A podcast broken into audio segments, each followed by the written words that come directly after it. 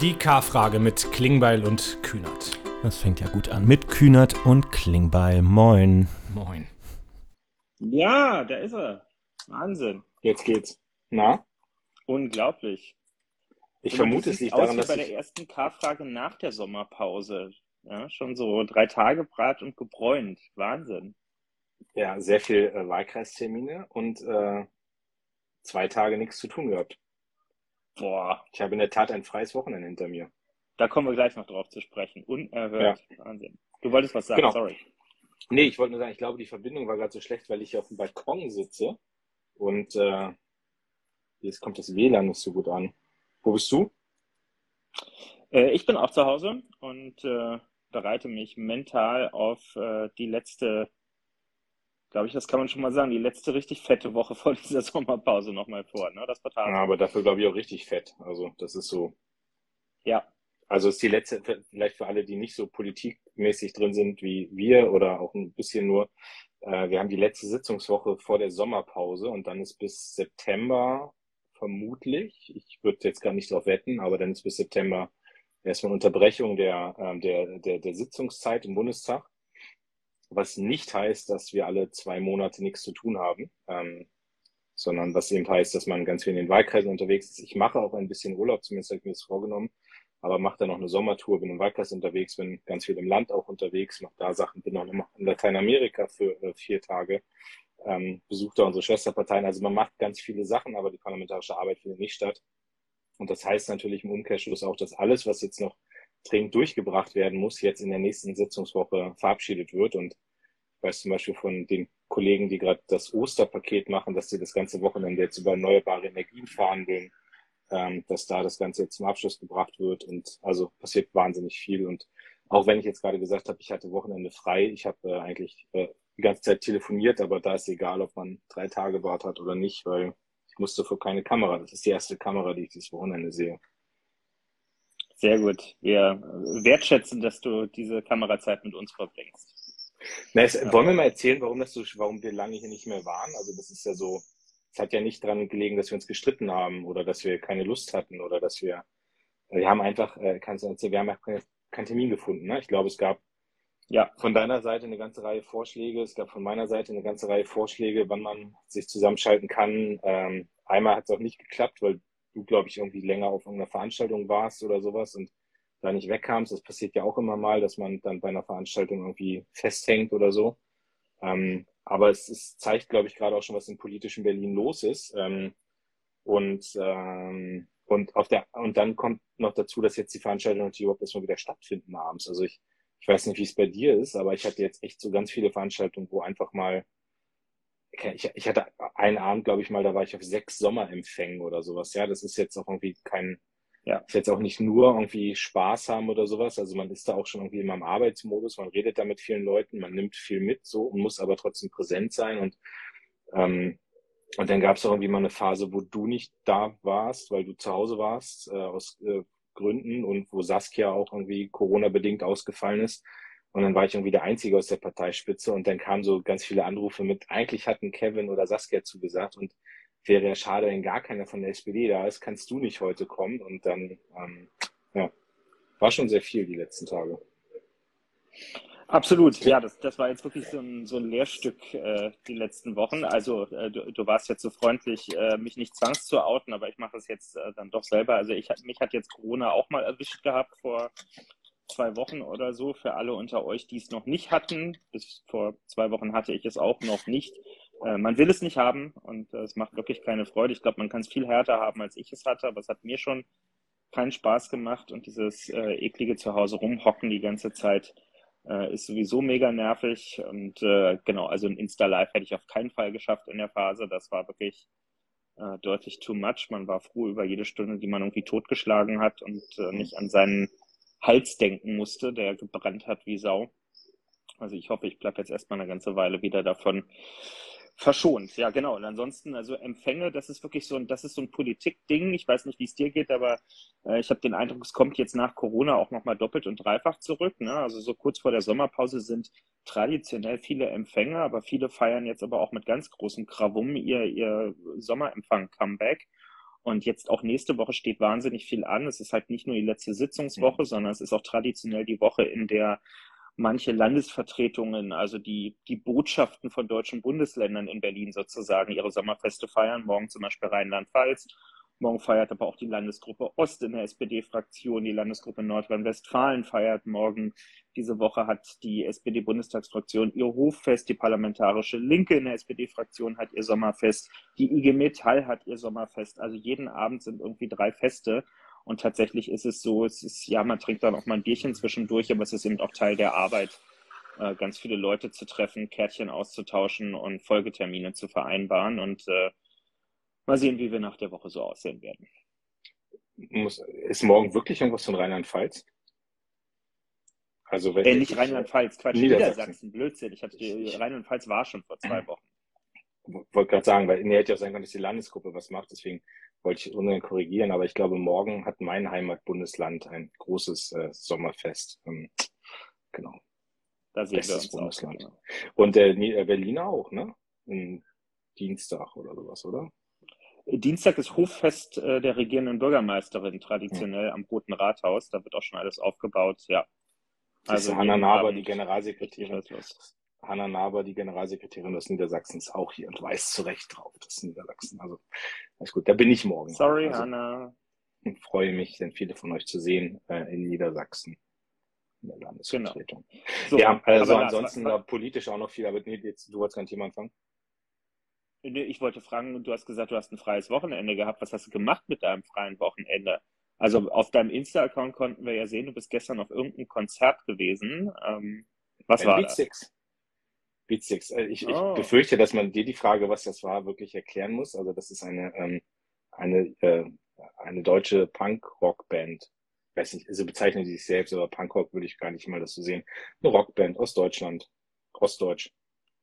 27 Jahre alt. 15 Jahre alte CD von denen noch. Ja, also.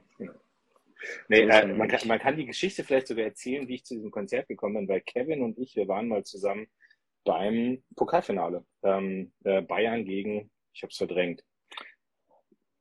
So ein, so ein Verein aus Sachsen. Ich krieg's nicht mehr zusammen. Ach, äh, hier äh, Red Bull Leipzig, genau. Mhm. Und äh, neben uns saß der Manager der Beatsticks, Erik. Guter Typ. Und äh, ihr wart auf der gleichen Schule, glaube ich. Ne? Das war das war der Beginn des Gesprächs, glaube ich, ne? dass Erik dir erzählt hat, ihr wart auf der gleichen Schule in Berlin. Auf dem Beethoven-Gymnasium in Langwitz. Einige Jahre Unterschied, genau. Und Erik hatte den Tag Geburtstag und äh, wir haben danach noch ein bisschen gefeiert und da ist eigentlich eine ganz gute Freundschaft draus entstanden. Und genau, jetzt äh, war ich gestern auf einem Konzert und ich hatte die Beatsticks war das letzte Mal, glaube ich, irgendwann so 2003 oder sowas in Hannover vor 800 Leuten gesehen. Da waren die noch völlig, also da waren die schon gut, aber da waren die noch nicht so bekannt und die haben jetzt zwei Tage hintereinander die Buhlheide in Berlin zugemacht und das war ganz nett. Also war ein schönes Konzert und danach äh, war ich noch ein bisschen mit äh, dem sehr geschätzten T.S. Ullmann, liebe Grüße unterwegs, der war auch da und dann wurde es ein bisschen länger und äh, das ist auch mal okay. Ist nicht irgendeiner von den Beatsteaks BFC Dynamo-Fan und spielen die dann wirklich in direkter Nachbarschaft zur alten Försterei ihr Konzert? Das weiß ich gar nicht, aber also der, der Erik, also der Manager hat auf jeden Fall eine, der ist auf jeden Fall bei, bei, bei Union, also hat auch eine Loge und macht da immer ganz viel Kulturveranstaltungen auch in der Loge selbst. Aber ich war eigentlich glaub, ein total korrekter Typ, aber naja, so kann man sich irren. Union ist doch in Ordnung, oder? Nee, du bist härter, ne? Boah, Lars, echt. So, so lange ist jetzt nicht her hier. Nee. Hertha kann man auch drüber reden. Ich meine, die haben jetzt einen Manager, nee, was ist das? Der, der Präsident von Hertha ist auch eine spannende Entwicklung, ne? Wie, wie Steffel gegen den, spannend. wie Steffel gegen den verlieren kann, finde ich schon, ich schon, ich bin echt gespannt, wie der Verein sich entwickelt. Also die Interviews, ja. die ich jetzt gelesen habe, wie heißt der? Ähm, Kai Bernstein oder Kai sowas? Oder? Ja, ja, kann sein. Ja, genau. Also ein paar Interviews gesehen, die fand ich jetzt erstmal sympathisch, muss ich sagen. Also fand ich sympathisch. Ja, das ist ja jetzt kein Hiopai. Also für alle, die jetzt, sorry, wir springen hier ein bisschen zwischen den Themen, für alle, die das nicht so kennen. Also wir haben auch lange nicht geredet, wir müssen ja alles mal nachholen hier. Bei, bei Herthas, äh, bei, bei, Berlin, bei Berlins verhindertem Weltclub äh, Hertha BSC ähm, tobt ja seit vielen Jahren so der Machtkampf im Hintergrund und der Verein ist ja mal ganz schön chaotisch, was die Vereinsspitze angeht. Äh, und nachdem sie sich mit Ach und Krach in der Relegation gegen den HSV jetzt noch in der ersten Liga halten konnte, ist dann nun irgendwie das Präsidium zurückgetreten und jetzt musste ein neuer Präsident gewählt werden. Und es trat an, einerseits Frank Steffel, seines Zeichens Langzeitpräsident der Reinickendorfer Füchse und damit auch der, also des Handball-Bundesligisten Füchse Berlin. Und äh, auf der anderen Seite ja Kai Bernstein, ein früherer Ultra des Vereins, heute Unternehmer, Inhaber einer Kommunikationsagentur.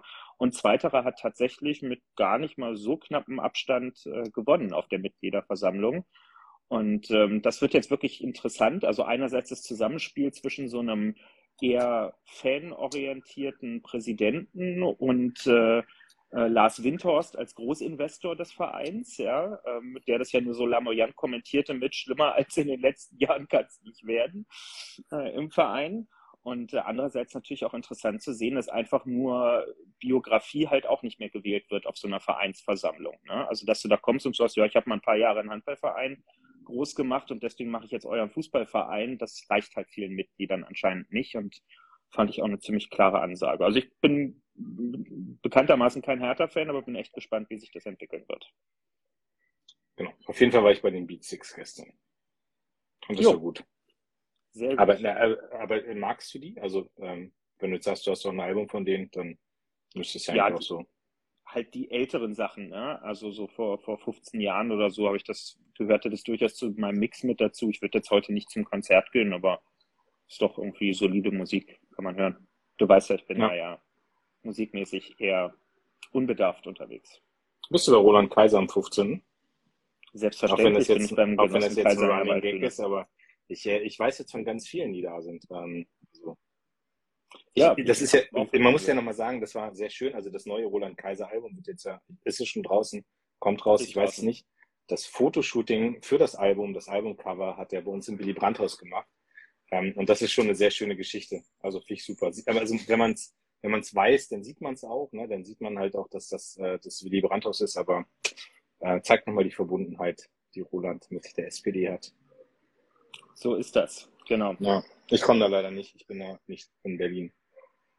Aber Wir feiern für dich mit. Sonst wäre ich gekommen. Ich hätte es mir angetan. Also, ist bestimmt auch total unterhaltsam und lustig. Aber es ist ja nicht meine Musik, aber guter Typ trotzdem. Ja. So, äh, was hast du am Wochenende gemacht? Also mein Highlight habe ich jetzt ja gerade schon gesagt mit dem Beatsix-Konzert und, und freies, freies Wochenende. Und bei dir? Ja, ich habe auch nicht so viel äh, gemacht. Also es ist jetzt mein eines freies, gezielt freies Wochenende, was ich mir auch nochmal gesetzt hat. Die nächsten werden vor dem Urlaub jetzt doch nochmal relativ heftig. Ähm, ich habe also nur ein paar Termine im Wahlkreis gemacht. Bei mir ist gestern die Gartenarbeitsschule in Tempelhof Schöneberg ist 100 Jahre alt geworden. Da bin ich vorbeigegangen äh, und äh, durfte da mir ein bisschen angucken, was die dort so tun. Also es ist so ein Ort, wo jungen Menschen, jungen Großstadtkindern äh, Naturnähe nah, nahegebracht wird. Kitagruppen und Schulklassen kriegen dort so Beete und können dann mal selber was setzen und gucken, wie sich das entwickelt und das alles unter pädagogischer Anleitung ist tatsächlich äh, ganz schön und ganz idyllischer Ort. Ähm, genau, und heute habe ich ehrlich gesagt gar nicht viel gemacht. Also ein bisschen zu Hause gesessen und ein paar Sachen geschrieben und vorbereitet für die nächste Woche, aber keine Termine oder so wahrgenommen. War auch mal ganz schön. Bist du so, bist du so ein Gartentyp? Nee, also jetzt ein eigener Garten, das wäre mir irgendwie zu viel, aber ich genieße es, irgendwo hinzugehen. Ich mag das zum Beispiel total, durch Kleingartenanlagen durchzulaufen und den Leuten so in ihre Gärtchen da rein zu gucken und zu sehen, wie die sich da total viel Mühe geben. Mir, also mir, mir fehlt die Geduld, mich dann stundenlang mit Unkrautzupfen zu beschäftigen, aber manche scheint das ja zu entspannen. Aber in Berlin kriegst du auch gar keinen Kleingarten mehr. Die Wartelisten sind so lang, du musst jahrelang darauf warten, irgendwo mal hingehen zu können. Unsere Nachbarn hier am einen, da sind wir ab und zu mal. Also das ist schon so.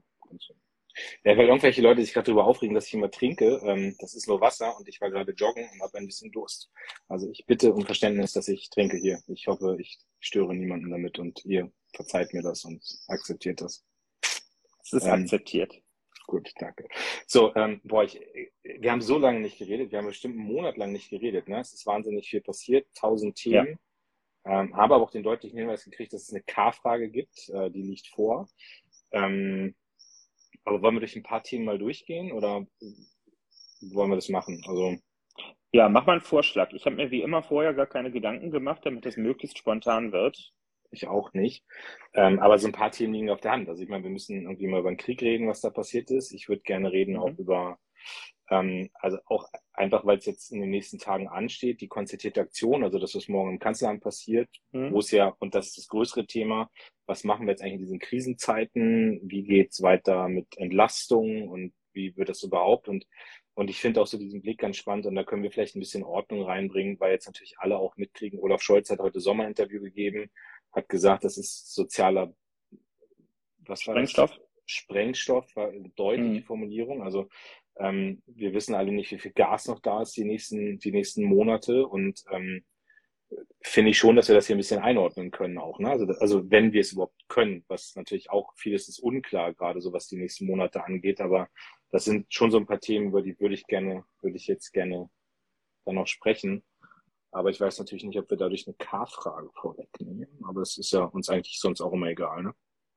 Ich glaube auch. Das ist im Zweifel haben wir es jetzt wenigstens schon angekündigt und Benny und Bianca haben genügend Zeit, sich eine andere K-Frage zu überlegen. Genau. Ja, die überlegen so die ja nicht, die nehmen ja Zuschauerfragen, aber das ist ja, dann können sie eine andere nehmen. Ähm, die monitoren ja 24-7 die Community einfach. Ja, ich glaube auch nicht, dass die sich sonst immer so linke Fragen ausdenken würden. Nee, das stimmt. Ja. ähm, ja. ja, womit fangen wir an? Krieg. Ja, ich, irgendwie hängt ja alles mit allem natürlich äh, zusammen. Also letztlich ist es ja, ich weiß gar nicht, wo, wo, wo will man anfangen? Vielleicht fangen wir mit dem G7-Gipfel auch nochmal an, weil das ja jetzt schon auch mal, nochmal ziemlich fett gewesen ist. Also man merkt ja nicht nur, nicht nur bei uns steht jetzt die Sommerpause kurz bevor und die großen Termine stehen nochmal an, sondern auch in der Weltpolitik ist das ja wirklich der Fall. Ne? Es gab irgendwie ein ein Ratstreffen in der Europäischen Union. Es gab ein G7-Treffen äh, anschließend auf Schloss äh, Elmau äh, in Deutschland. Ähm, Deutschland ist ja Gastgeber dieses Jahr. Ihr habt die lustigen Bilder von Markus Söder äh, am Flughafen in München gesehen, der ja sein privates G6-Treffen veranstaltet hat. Er hat alle herzlich begrüßt in Bayern zum G7-Treffen, nur den deutschen Bundeskanzler hat er irgendwie auf wundersame Weise vergessen. Äh, und dann hat jetzt noch NATO-Gipfel angestanden und man merkt ja, es steht alles unter dem äh, Stern des äh, russischen Angriffskrieges gegen die Ukraine, entweder direkt, weil es um die Frage von Hilfsleistung für die Ukraine geht, ja, Waffenlieferungen, Geldleistung, Wiederaufbauprogramme, aber ja auch das Ganze drumherum. Also beim G7-Gipfel wurden ja zum Beispiel ein 600 Milliarden Investitionsprogramm für den globalen Süden ähm, äh, beschlossen oder auf den Weg gebracht, letztlich als so eine Ansage, wir nehmen jetzt erstmal mit den Chinesen auf, die so ein bisschen als einzige immer in der Welt unterwegs waren, um gerade in sehr armen Staaten zu helfen, dass Bahnlinien und Staudämme und so weiter gebaut werden und die sich dadurch auch diplomatisch immer einen Fuß in die Tür ähm, gesetzt haben. So und dann ist auch besprochen worden, wie man die Hungerkrise beispielsweise in Ostafrika bekämpfen kann, wie man helfen kann, dass Getreide aus den ukrainischen Häfen rauskommt. Also jedes Treffen, was im Moment stattfindet, hat entweder direkt mit dem Krieg oder mit den mittelbaren Auswirkungen des Krieges ähm, zu tun. Und das ist einfach, ja, es ist weltumspannend wirklich, was da im Moment gerade passiert. Ich, mir, mir fällt es gerade ein, und das ist auch, Kevin und ich haben es mal gesagt, wir sitzen jetzt hier nicht mit so einem Skript, ne? aber als du diese drei äh, Gipfel vorgetragen hast, fiel mir ein, eigentlich war das wirklich bedeutende Ereignis, glaube ich, für uns sogar noch ein paar Tage vorher, als, als Olaf Scholz zusammen mit Macron, mit Draghi und mit Johannes in Kiew ja. war. Ich meine, das war ja auch, haben wir auch ein paar mehr diskutiert. Warum fährt Olaf da nicht hin? Wann fährt er hin? Unter welchen Bedingungen fährt er hin? Und ähm, wir wussten, dass er hinfährt, ähm, so und äh, und er hat aber immer gesagt, er fährt nur hin, wenn er wirklich was im Gepäck hat. Das war, glaube ich, die Formulierung und und dann dahin zu fahren und der Ukraine sehr klar eben auch diese Perspektive für den Beitritt zur Europäischen Union zu geben. Einen Tag später kommt die Kommission eben mit dem Kandidatenstatus, der auch empfohlen wurde und dann kurz danach eben der europäische Gipfel, äh, bei dem 27 andere Länder quasi den vieren Olaf Scholz an der Spitze dann auch gefolgt sind und äh, die Ukraine jetzt diesen Beitritts, also den Kandidatenstatus hat. Das war schon, das war schon ein gutes Signal auch was den Krieg angeht, weil es auch nochmal ein Signal Richtung Putin war, dass wir eben dahinter stehen, dass wir auch klar sozusagen an der Seite der Ukraine stehen und dass es jetzt irgendwie keine kurzfristige Sache ist, sondern eine sehr langfristige ähm, Bindung da auch entsteht.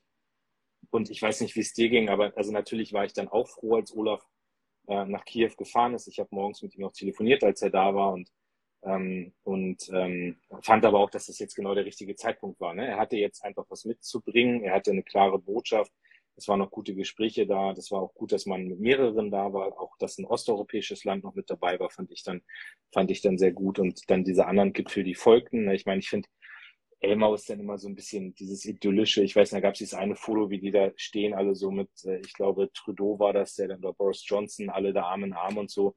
Ähm, haben wir auch so ein bisschen überlegt, wie wir das Foto finden und dann eigentlich gedacht, nee, dieses freundschaftliche, dieses eng verbundene, dieses Zusammenstehen auch so ein bisschen locker, das ist schon ein gutes Zeichen auch. Ähm, aber das eigentliche Highlight in Elmau, das will ich noch kurz sagen, war für mich, äh, dass eben doch andere Staaten äh, eingeladen wurden, ne? dass Indien, Indonesien, Senegal, Argentinien, Südafrika, dass die da waren weil das halt alles Länder sind, die nicht mehr automatisch auf unserer Seite stehen, sondern da gibt es auch ganz viele Verbindungen zu Putin, zu China. Und dass man die rübergeholt hat, jetzt auch ein Stück weit und denen die Hand ausgestreckt hat und gesagt hat, wir wollen hier enger mit euch zusammenarbeiten, das ist sehr gut. Und was Markus Söder angeht, ich habe so, ich habe mich immer gefragt, was hätte der wohl gemacht, wenn Armin Laschet Kanzler geworden wäre. Also ich glaube nicht, dass der ein Foto von dem benutzt hätte. Also Vielleicht hätte der ganze Gipfel da nicht stattfinden dürfen in Bayern oder sowas. Aber dies, ich habe diese ganzen Tage so wirklich auch bei Social Media beobachtet, wie Markus Söder so ganz krampfhaft versucht hat, zu zeigen, ich bin auch noch da, ich bin auch hier, ich, ich bin hier auch wichtig, ich spiele hier auch eine Rolle. Und er hat sich dabei wieder so, also so nach ganzer Manier irgendwie auch blamiert, muss man ja einfach sagen. Und dieses Taz-Cover mit ähm, endlich indigene Völker beim G7-Gipfel, das habe ich wirklich gefeiert. Also das war das war Weltklasse. Wer es nicht gesehen hat, müsst ihr euch nochmal raussuchen, aber ich vermute, es hat jeder gesehen.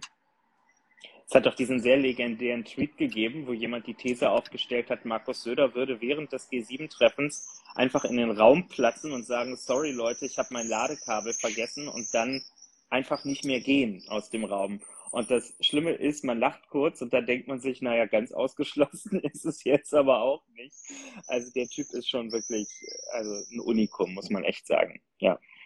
Hast du eigentlich Schiss, ähm, dass der Krieg in den Hintergrund gerät? Also das ist ja was, womit man häufig jetzt gerade so konfrontiert wird, auch in Gesprächen, ne, dass dieser Krieg nicht mehr die Bedeutung hat oder dass jetzt in dem Moment, wo denn hier auch stärker über Gas oder Heizölpreise oder Lebensmittelpreise geredet wird, also uns das auch unmittelbarer betrifft in dem Alltagsleben hier, dass der Krieg so in Vergessenheit gerät. Ähm, wie denkst du darüber?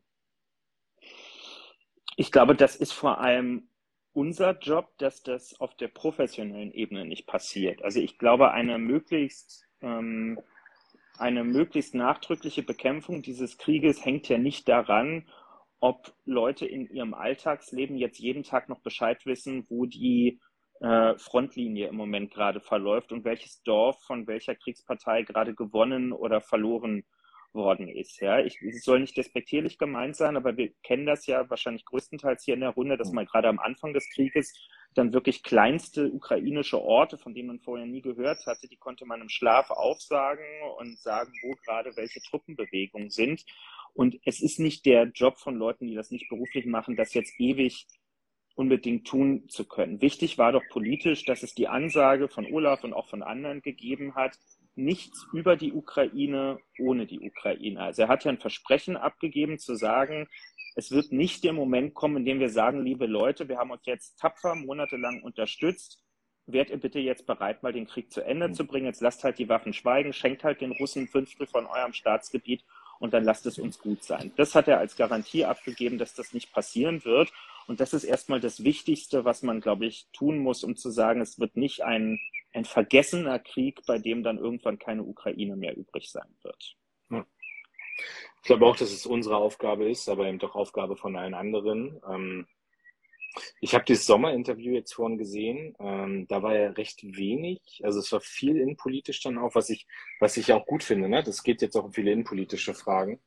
Ähm, aber manchmal merkt man halt schon, wie schnell so ein Tross dann auch von A nach B wechselt. Also ich habe ähm, vielleicht so als Übergang auch jetzt zu, zu, zu dem anderen Thema, über das wir reden.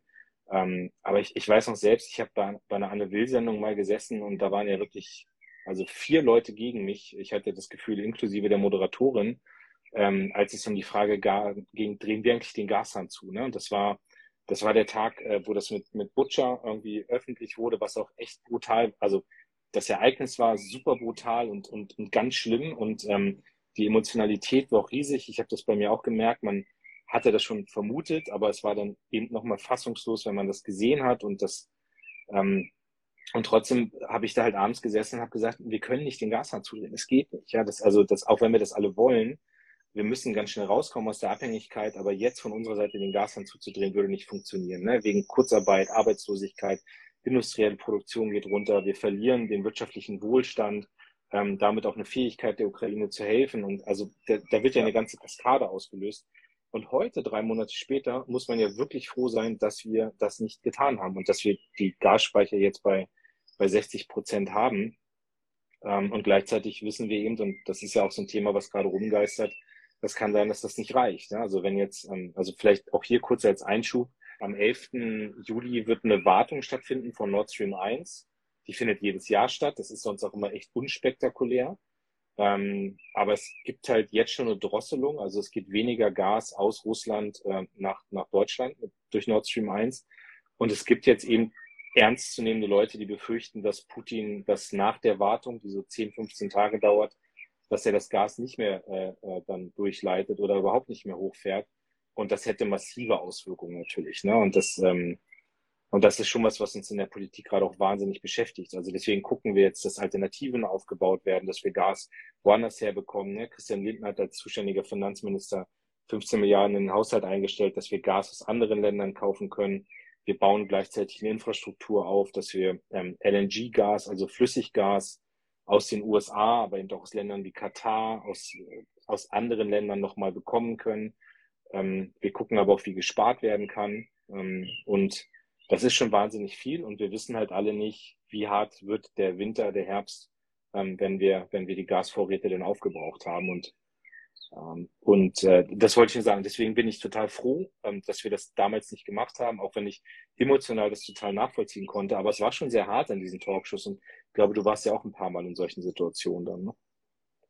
Ja, ja, ja, ich hab, also ich war ja vor einer Woche jetzt gerade bei Anne Will und äh, habe auch so ein kleines, bis größeres Déjà-vu ähm, gehabt, weil wir dann auch über Gasversorgung gesprochen haben.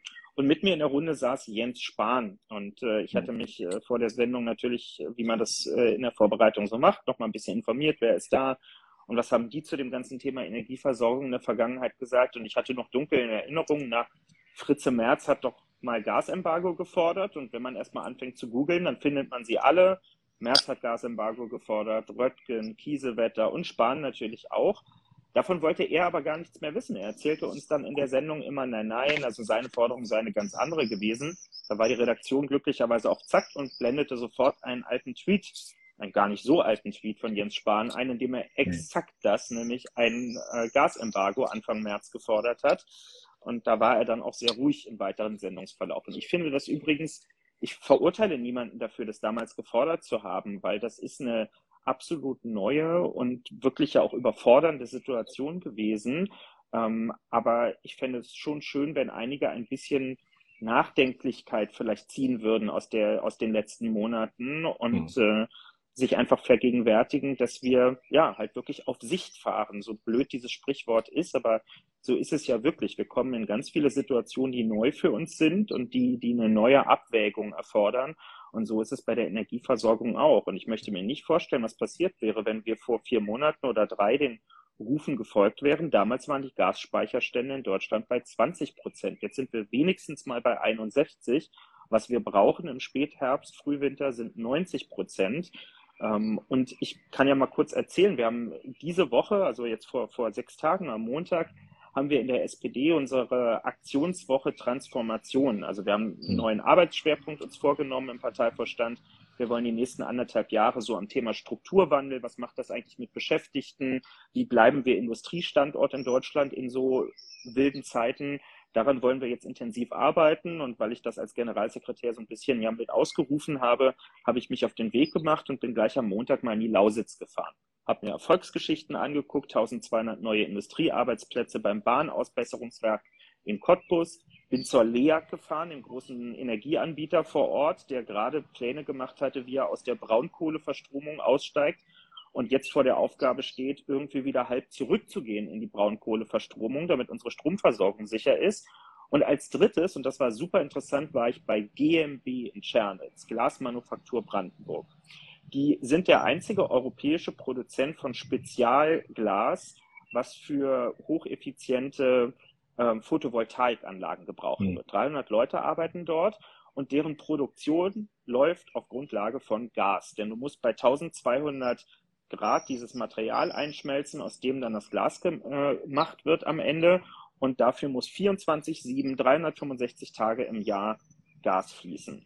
Und bei denen hängt an der Frage, ob ihnen der Gashahn abgedreht wird, ja oder nein, nicht die Frage, ob der Betrieb mal ein paar Wochen zumacht, sondern ob danach alles hin ist. Wenn die Gaswanne nicht mehr beheizt werden kann, in der die das alles erhitzen, dann ist die im Eimer und muss für 35 Millionen Euro neu gekauft werden. Mhm. Dann wenden sich die internationalen Kunden dieses Unternehmens ab. Dann wird dort nie wieder Produktion stattfinden. Mitten in der, mit Verlaub, Lausitzer Pampa, wo es keinen anderen großen Industriebetrieb gibt. Und das hat mir echt nochmal geholfen zu verstehen, es geht nicht um Frieren für die Ukraine am Ende, sondern es geht wirklich um die Frage, ob wir uns mit Anlauf, mit der Axt ins Knie hauen und Schäden anrichten, die so schnell nicht mehr reparabel sein werden. Und das konnte man damals gar nicht so, ähm, so detailliert und äh, auch ruhig in Talkshows vortragen, hatte ich das Gefühl. Ne? Also das war, es war sehr stark, ja, das, das ist jetzt irgendwie der Versuch, das herbeizureden und so. Und weil ich kann die andere Position auch verstehen. Also es ist nicht so, dass ich die total daneben finde und ich, also vermute mal, bei dir war es ja auch so, dass man überlegt hat, was kann man jetzt noch mehr machen, um Putin irgendwie auch, ähm, also um sich von ihm zu distanzieren und deutlich zu machen, dass wir das nicht wollen, den politischen Druck hochzufahren. Nur das hätte uns definitiv halt ähm, selbst mehr geschadet. Wo ich total am Hin und Her schwanken bin, ist auch die Frage, ähm, geben wir Politiker jetzt eigentlich den Bürgerinnen und Bürgern Tipps, wie sie sich zu verhalten haben? Also ähm, na, es, gab, es gab ja diese Sequenz von Olaf auch, wo er dann gefragt wurde, ob er den Leuten irgendwie Energiespartipps geben will und wo er dann halt gesagt hat, nö, so. Ähm, ah, ich, ich war bei Lanz jetzt die Woche und dann haben wir uns wirklich auch 20 Minuten über diese Sequenz so gestritten, will ich jetzt gar nicht sagen, aber haben das diskutiert. Ja, also darf ein Bundeskanzler das so sagen? Ich stelle mir dann aber vor, Olaf Scholz hätte gesagt, ja, die sollen mal alle zwei Minuten weniger duschen, ähm, dann hätte es halt tagelang so eine Debatte gegeben, der Kanzler sagt jetzt, ihr sollt alle weniger duschen und dann hätte es den Umkehrschluss gegeben zu sagen, hey, liebe Politik, macht ihr doch mal bitte eure Hausaufgaben und ihr müsst uns Wie lange duschen Sie denn, Herr Klingbeil? Genau. Ja, genau. So und ähm, manchmal sogar zweimal, wenn ich jetzt laufen war wie gerade und so, ne? Das ist, ähm, ich, ich glaube, jeder, der, der, also wir beschäftigen uns auch mit der Frage, was kannst du tun, um einzusparen und so, ne? Und das, also das ist schon auch präsent und ich merke das auch in meinem privaten Umfeld, dass alle das diskutieren, alle überlegen auch, wie können sie Energie sparen und was können sie tun. Aber ich finde, wir in der Politik müssen erstmal unseren Job machen. Also wir müssen erstmal jetzt daran arbeiten, dass die Alternativen aufgebaut werden, dass wir rauskommen aus der Abhängigkeit, dass auch eine finanzielle Entlastung stattfindet von Leuten, die es richtig hart trifft. Ja, so und, und wenn wir das alles gemacht haben, dann finde ich, brauchen wir immer noch gute Informationsquellen für die Bürgerinnen und Bürger, was die tun können, um selbst viel energiebewusster zu leben. Und da gibt's viele Sachen, muss ich sagen, die, die wusste ich auch nicht. Also wenn man jetzt die Heizung nochmal irgendwie warten lässt und so, dass man dann auch bis zu 20 Prozent des Gasverbrauchs senken kann und so. Da sind schon wirklich auch beeindruckende Sachen dabei. Aber ich finde, das darf nicht im Vordergrund stehen. Also ich, ich finde, im Vordergrund muss stehen, dass wir politisch agieren und das andere kann auch mit sein, aber ich finde so Tipps vom Bundeskanzler, ähm, ich, I don't know, ich weiß es nicht. Also ja. ist, ist bei mir so, stößt bei mir so an die Grenze dessen, wo ich glaube, das ist die Rolle des Staates und das ist die Rolle auch vielleicht von anderen Akteuren, Verbraucherschutzzentralen, Beratungsstellen und was weiß ich wie, ja, und ger gern auch das zuständige Ministerium, dass die eine Kampagne dazu machen, aber es ist nicht Aufgabe des Bundeskanzlers erstmal. Sehe ich auch so. Und äh, natürlich ist es richtig, dass sich Leute an geeigneten Stellen darüber Gedanken machen, was wäre, wenn. Ja, man muss auch auf die blödesten Szenarien vorbereitet sein. Und wenn jemand den Gashahn abdreht, dann sollte es nicht in irgendeinem Ministerium lauten, uff, hat hier eigentlich mal jemand aufgeschrieben, in welcher Reihenfolge wir jetzt die Versorgung sicherstellen. Alles mhm. klar. Aber ich will schon auch sagen, also mich irritiert zum Beispiel seit ein paar Tagen, dass mit dem Chef der Bundesnetzagentur jetzt seit über einer Woche ein Leiter einer oberen Bundesbehörde unterwegs ist und Politik simuliert die ganze Zeit. Also der, ich habe das Gefühl, der läuft irgendwie als Apokalyptiker die ganze Zeit rum und erzählt den Leuten, ich prognostiziere, wir werden keine sichere Gasversorgung mehr haben und ich glaube nicht, dass Putin noch bis zum Herbst das Gas laufen lässt und so weiter. Das hilft ja keinem weiter, so eine Prognosen. Da, da kann ja auch zur da kann ich auch in die, in die Glaskugel reingucken. Das ändert ja jetzt erstmal nichts an der Realität. Entweder hat man einen guten Vorschlag, wie wir bessere Vorsorge treffen können, dann sollte man das seinem zuständigen Minister unterbreiten und dafür sorgen, dass es gemacht wird. Oder man lässt die Leute jetzt einfach mal in Ruhe, weil dieses, dieses apokalyptische, jeden Tag ein neues Schreckensszenario, was passieren kann, ich glaube schon, dass viele das ich will niemanden entmündigen, aber ich glaube, dass viele das kaum verarbeiten können, was sie eigentlich hören. Wer weiß mhm. denn, was das bedeutet? 61 Prozent Speicherstand beim Gas und wie viel man sich jetzt einschränken müsste äh, im nächsten Winter. Und ich glaube nicht, dass längst schon alle verstanden haben, dass Haushalte und kritische Infrastruktur prioritär behandelt werden bei der Versorgung. Ja, und ich möchte nicht, dass Leute, dass irgendwie eine 78-Jährige alleine zu Hause sitzt und sich die Frage stellt, dreht mir jetzt jemand die Heizung ab im nächsten ja. Winter. Das ist, weil am Ende hat die dann ein paar schlechte Wochen und Monate gehabt, ohne dass am Ende irgendwas mit ihrer Energieversorgung passiert, aber einfach, weil sie die Sorgen aufgefressen haben, wie es den nächsten Winter aussehen wird. Und ich möchte nicht, dass wir so mit Leuten umgehen. Das ist respektlos.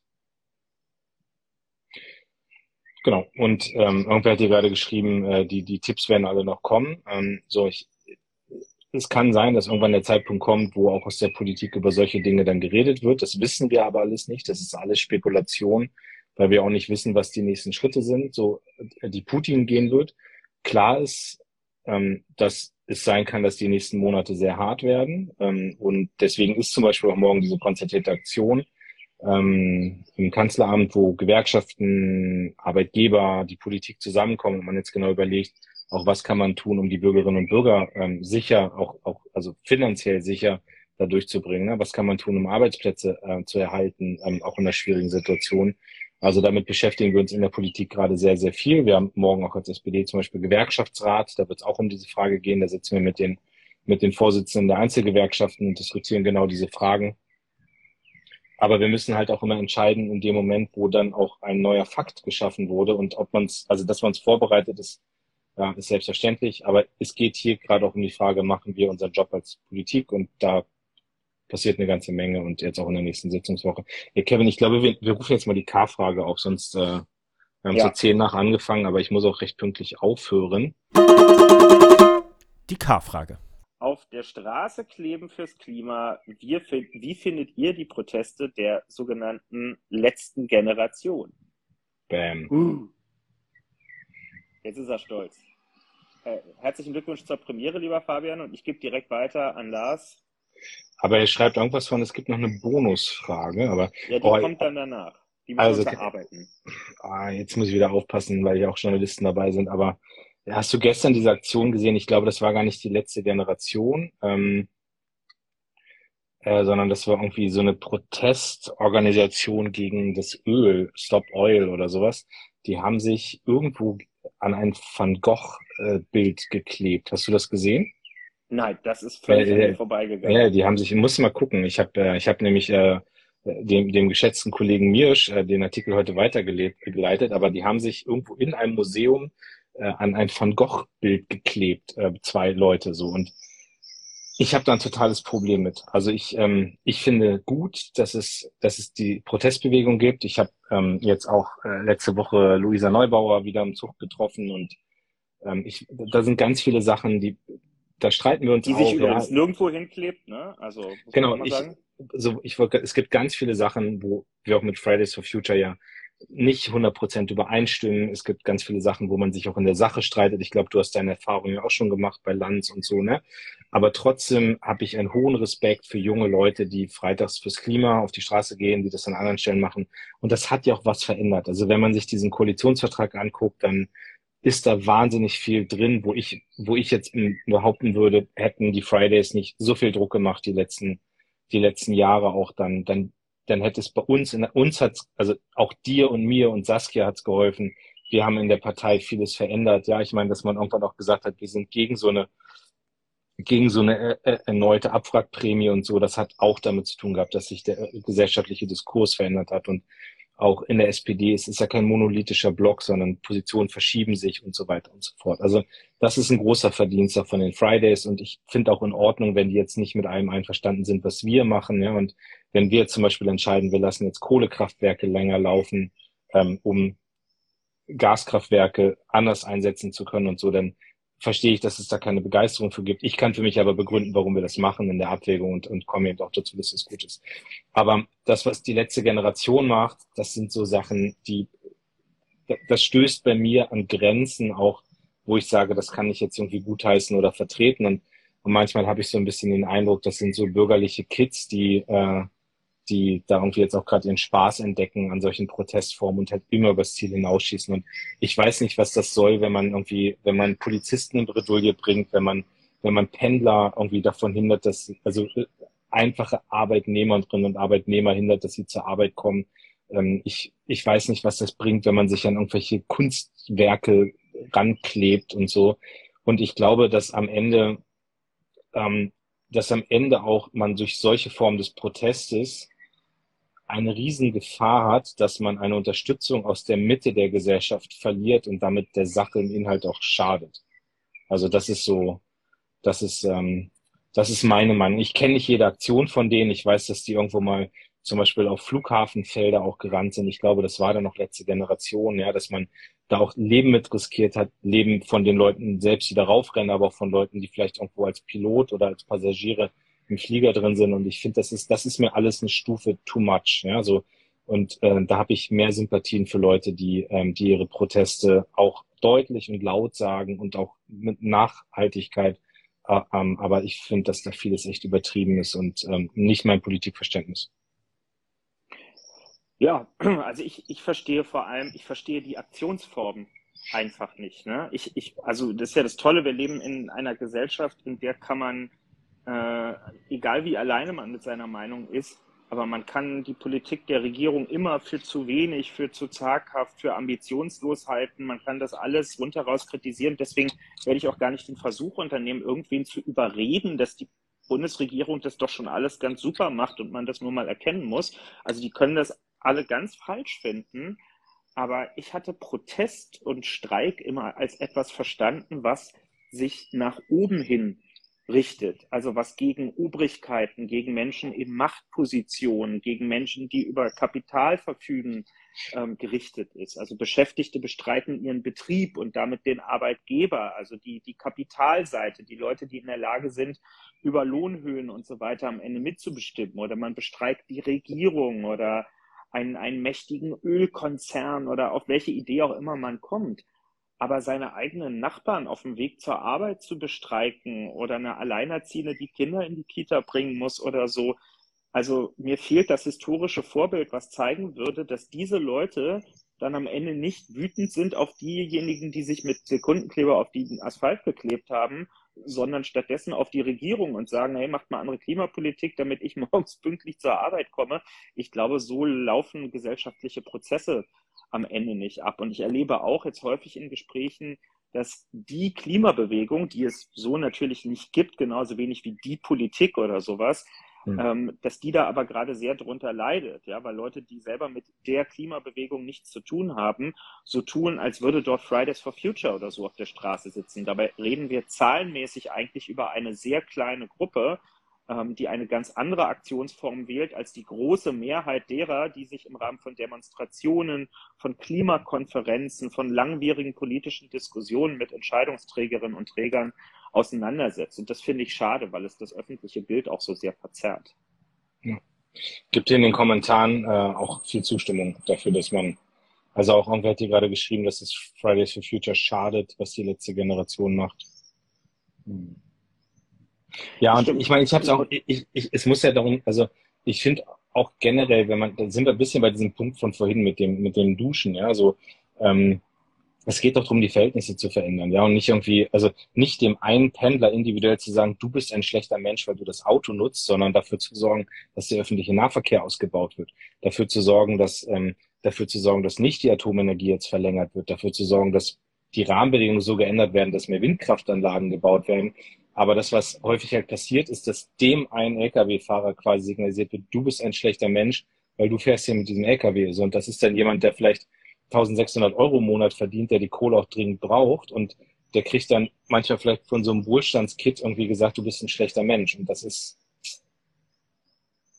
naja. Ja, Das, und es gäbe so viel, wo es, also ich, will jetzt hier keine Aktionstipps geben, weil sollen die Leute selber entscheiden, aber wenn, wenn ich jetzt politisch noch ganz viel Zeit hätte und mich entscheiden müsste, wo gebe ich die jetzt aktivistisch rein, dann würde ich doch eher gucken, die Potenziale zu heben. Also wir kommen so schleppend beim Ausbau von Erneuerbaren voran und das nicht nur, weil die politischen Rahmenbedingungen zum Teil noch nicht stimmen, sondern auch, weil vor Ort Leute blockieren und verhindern. Also heute habe ich gelesen, in Bayern ist in diesem ganzen Kalenderjahr 2022 bislang kein einziges neues Windrad gebaut worden. Null, ja.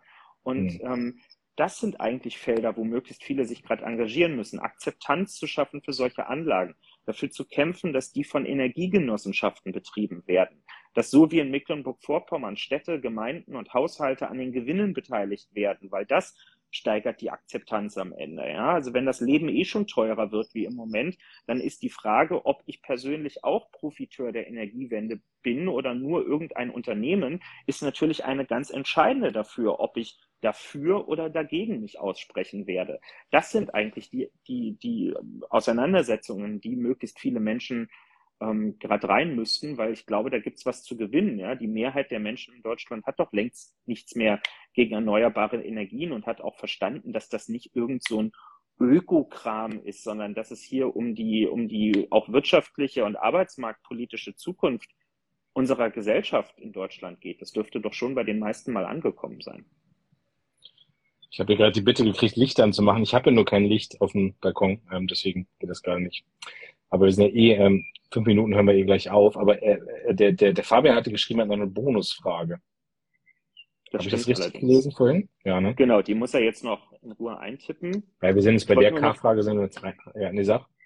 Ich wollte nur sagen, weil, weil jemand kommentierte, zu Recht auch, dass Proteste sich natürlich immer auf die Bevölkerung auswirken und auch dritte Leute treffen. Ähm, und ähm, da war mir nochmal wichtig zu sagen, aber es, es verfolgt immer den Zweck oder meistens den Zweck, dann auch wirtschaftlich irgendwann äh, den Arbeitgeber zu treffen. Also natürlich, wenn ein Unternehmen bestreikt wird, können Leute dort nicht einkaufen oder eine Dienstleistung nicht in Anspruch nehmen. Aber das Ziel ist ja, dass am Ende der Arbeitgeber sich irgendwann fragt, wie lange halte ich das eigentlich geschäftlich durch, äh, mhm. ohne dass es nicht doch klüger wäre, bei einer Lohnforderung mal nachzugeben, ähm, anstatt dass das Geschäft wochenlang zu ist. Und das ist ja hier einfach nicht der Fall. Es gibt ja kein konkretes Geschäft, was irgendwie bestreikt würde, sondern das öffentliche Leben, der Alltag von allen wird ja einfach bestreikt. So, das wollte ich nur noch mal hinterlegen. Und jetzt ist, äh, guck mal, Dr. Sigmar Gabriel kommentiert hier und liebe Grüße aus Goslar, ihr macht das super, Jungs, weiter so.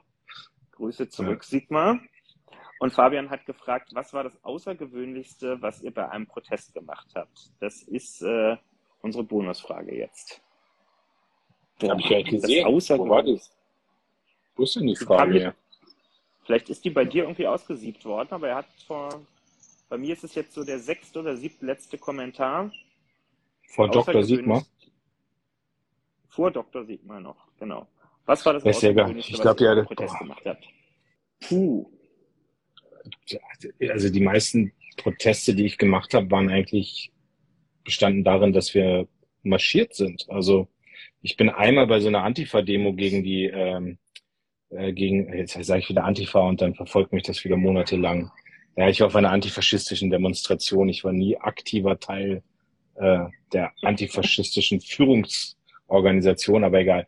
Ähm, äh, in meiner Studienzeit, äh, da gab es damals diese Wehrmachtsausstellung, gegen die so viele Proteste liefen. Und da war ich irgendwann mal im Kessel. Also da bin ich irgendwann mal eingekesselt worden von der Polizei, war mit in dieser Gruppe drin, ähm, die da so ein bisschen härter rangenommen wurde. Ähm, aber sonst waren das eigentlich immer alles so äh, im, im Wendland, die ganzen Anti-AKW-Proteste, bei denen ich war, die waren natürlich sehr kreativ. Ähm, aber da, also ich habe jetzt nie Grenzen überschritten bei Demonstrationen. Also ich habe mich nie irgendwo festgekettet oder festgeklebt oder ich habe nie Polizisten beschimpft. Ich habe nie, ich glaube, ich war so ganz normaler Demonstrant. Also so. Hast du mal irgendwas Spektakuläres gemacht? Das sieht man irgendwo rangekettet? ich glaube, ich habe mich schon hin und wieder bei Protestaktionen auch hinter Zaunanlagen befunden, hinter denen ich mich nicht hätte befinden dürfen. Äh, wie genau ich da hingekommen bin, das ist ja dann manchmal aus der Unübersichtlichkeit der Situation heraus auch schwer noch zu rekonstruieren. Ähm, nein, das war schon viel. Also ich, ich habe mich jetzt natürlich bei dem G7-Gipfel nochmal erinnert, dass ich vor mittlerweile, wann war das, 2007 oder so, ähm, beim damals noch G8-Gipfel, das war noch mit Putin, äh, in Heiligendamm bei den Demos mit den Jusos mit dabei gewesen bin. Das war schon, das, das war echt groß. Die große Hauptdemo hat in Rostock stattgefunden und endete dann in auch sehr wilden Szenen bei dem Abschlusskonzert. Ich werde das nie vergessen. Ja, wir standen irgendwie vor der Bühne. Auf der Bühne standen Wir sind Helden, die es damals noch als Band gab und spielten, sie haben uns ein Denkmal gebaut und im Hintergrund fuhren irgendwie mehrere Wasserwerfer rum und spritzten irgendwann nur noch mit dem Wasser so fontänenmäßig in die Luft, äh, weil die Luft voll war mit, mit Pfefferspray, mit CS-Gas.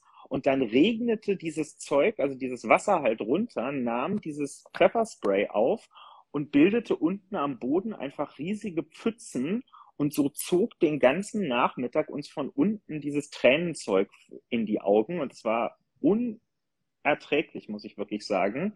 Hm. Und äh, ja, das irgendwie als damals, was war ich da, 18-Jähriger, frisch 18-Jähriger, ähm, war schon ein vergleichsweise krasses Erlebnis. Ein paar von uns sind dann auch mal zwei, drei Tage in dem Camp da gewesen, wo dann irgendwelche Militärflugzeuge in, in so 50 Metern Höhe mal so, einen, so einen kleinen Showflug drüber gemacht haben und so. Also es war schon, war schon abenteuerlich tatsächlich. Und äh, zumindest mein 18-jähriges Ich hatte damals das Gefühl, bei einer ganz großen Nummer auf jeden Fall mit dabei zu sein.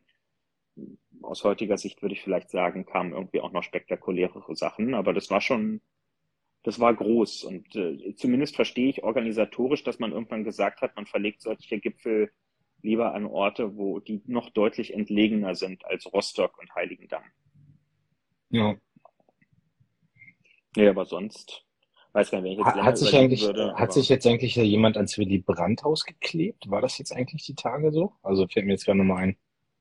Ja, am, äh, am Freitag. Ähm, aber war das auch letzte sein. Generation oder was war das? Also ich weiß es gar nicht so genau. Ich habe nur irgendwann eine E-Mail äh, bekommen von äh, jemanden, der das sozusagen protokolliert und uns weitergegeben hat. Wir kriegen hin und wieder Besuch an der Spitze des Willy Brandt-Hauses von Leuten, die uns anscheinend so sehr wertschätzen, dass sie uns eine Botschaft mit auf den Weg geben wollen. Ähm, aber ja, diesmal muss sich auch irgendjemand festgeklebt haben.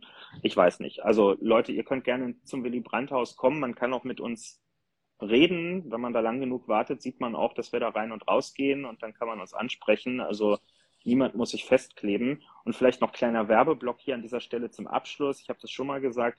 Das Willy Brandt-Haus ist ja auch eine der am meisten besuchten Ausstellungsflächen in Berlin. Und wenn es euch nicht zu langweilig werden soll beim Warten darauf, dass Klingbeil oder Kühnert das Haus betreten, dann guckt euch doch die Ausstellung an. Wir haben jetzt seit Freitag eine neue Ausstellung von drei Fotografinnen, die Bilder aus dem Kriegsalltag äh, in der Ukraine ähm, bei mhm. uns ausstellen. Ja, man kann die Ausstellung äh, kostenfrei besuchen, dienstags bis sonntags, äh, den ganzen Mittag und Nachmittag über. Also es lohnt sich wirklich vorbeizukommen. Das ist eine ganz aufmerksame, wache und wichtige Beobachtung, ähm, gerade auch des, der Art und Weise, wie die Zivilgesellschaft in der Ukraine mit dieser extremen Belastungssituation eigentlich umgeht. Kommt alle gerne mal vorbei. Genau. Oder wenn ihr was loswerden wollt, einfach mal eine K-Frage stellen. Ich habe übrigens jetzt äh, iPad-Licht. Man merkt, wie ich hier gerade die Beleuchtung. Wahnsinn.